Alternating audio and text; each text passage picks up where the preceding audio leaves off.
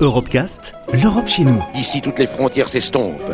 Ici, tous les pays épris de justice et de liberté deviennent un seul et même pays, le pays des hommes. Sur Euradio. L'Union européenne impose à ses États membres de maintenir une surveillance biologique du territoire en mutualisant les observations de l'ensemble des filières du végétal. L'idée est de créer une épidémiosurveillance des végétaux et de contrôler le voyage des nuisibles. Pour ce faire, l'État français a mis en place le BSV, le bulletin de santé du végétal. Nadège Brochard-Mémin est conseillère viticulture à la Chambre d'agriculture des Pays de la Loire. Ce bulletin de santé du végétal, eh ben, c'est un outil d'aide à la décision pour protéger les plantes. On n'attend pas que l'infection de la maladie soit sur l'ensemble de la parcelle pour décider de traiter. Lorsque vous, vous êtes malade, vous commencez à avoir un petit rhume, bon, ben, vous attendez un petit peu, vous vous lavez le nez, vous mouchez, mais quand vous commencez à avoir de la fièvre, ben, c'est grand temps de prendre en compte votre maladie et d'aller voir euh, ben, le, le conseiller qui est votre docteur dans ce cadre-là.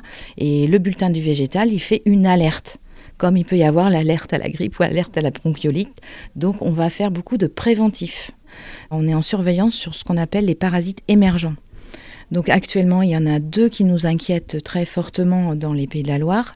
Ce sont une bactérie hein, qui s'appelle Xylella fastidiosa, qui, a fait des dégâts sur les oliviers euh, dans le nord d'Ali, euh, qui est arrivée en Corse et euh, dans le sud de la Méditerranée au niveau des, des lauriers roses.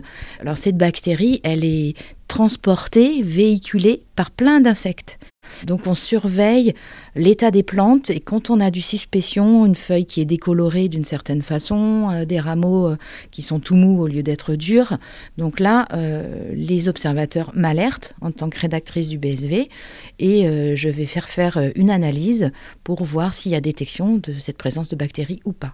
Aujourd'hui, il y a beaucoup de développement de produits qu'on appelle de biocontrôle donc en fait qui sont des soit des organismes vivants ou des champignons ou des bactéries qui vont être elles-mêmes parasites de ceux qu'on veut combattre. Donc euh, tout ça c'est une nouvelle façon de travailler. Les vignerons ils, ils sont en train d'appréhender ces systèmes, mais c'est nettement moins efficace qu'un chimique, un produit chimique classique des années 2000. Mais l'usage des pesticides peut aussi provoquer de graves dommages, notamment un appauvrissement des sols. Cette question est un volet à part entière du BSV.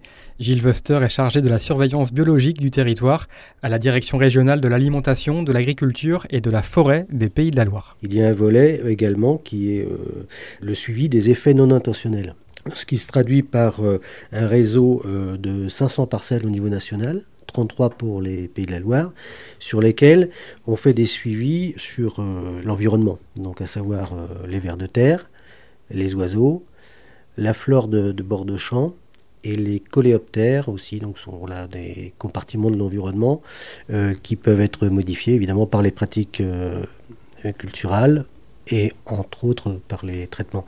On essaie aussi d'observer les auxiliaires par exemple pour faire simple, les coccinelles par exemple, hein, les cirfs, les choses comme ça.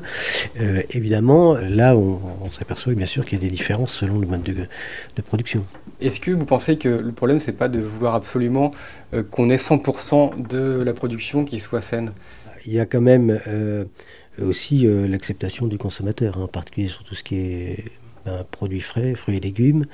Euh, voilà, il y a toujours un petit peu euh, aussi une éducation du consommateur à faire, c'est-à-dire que bon, une tâche sur pomme, euh, elle est bonne quand même. je pense que les gens sont bien conscients qu'on ne peut pas non plus produire des, fruits, des légumes sans une tâche de beau calibre, en belle couleur et sans aucun traitement.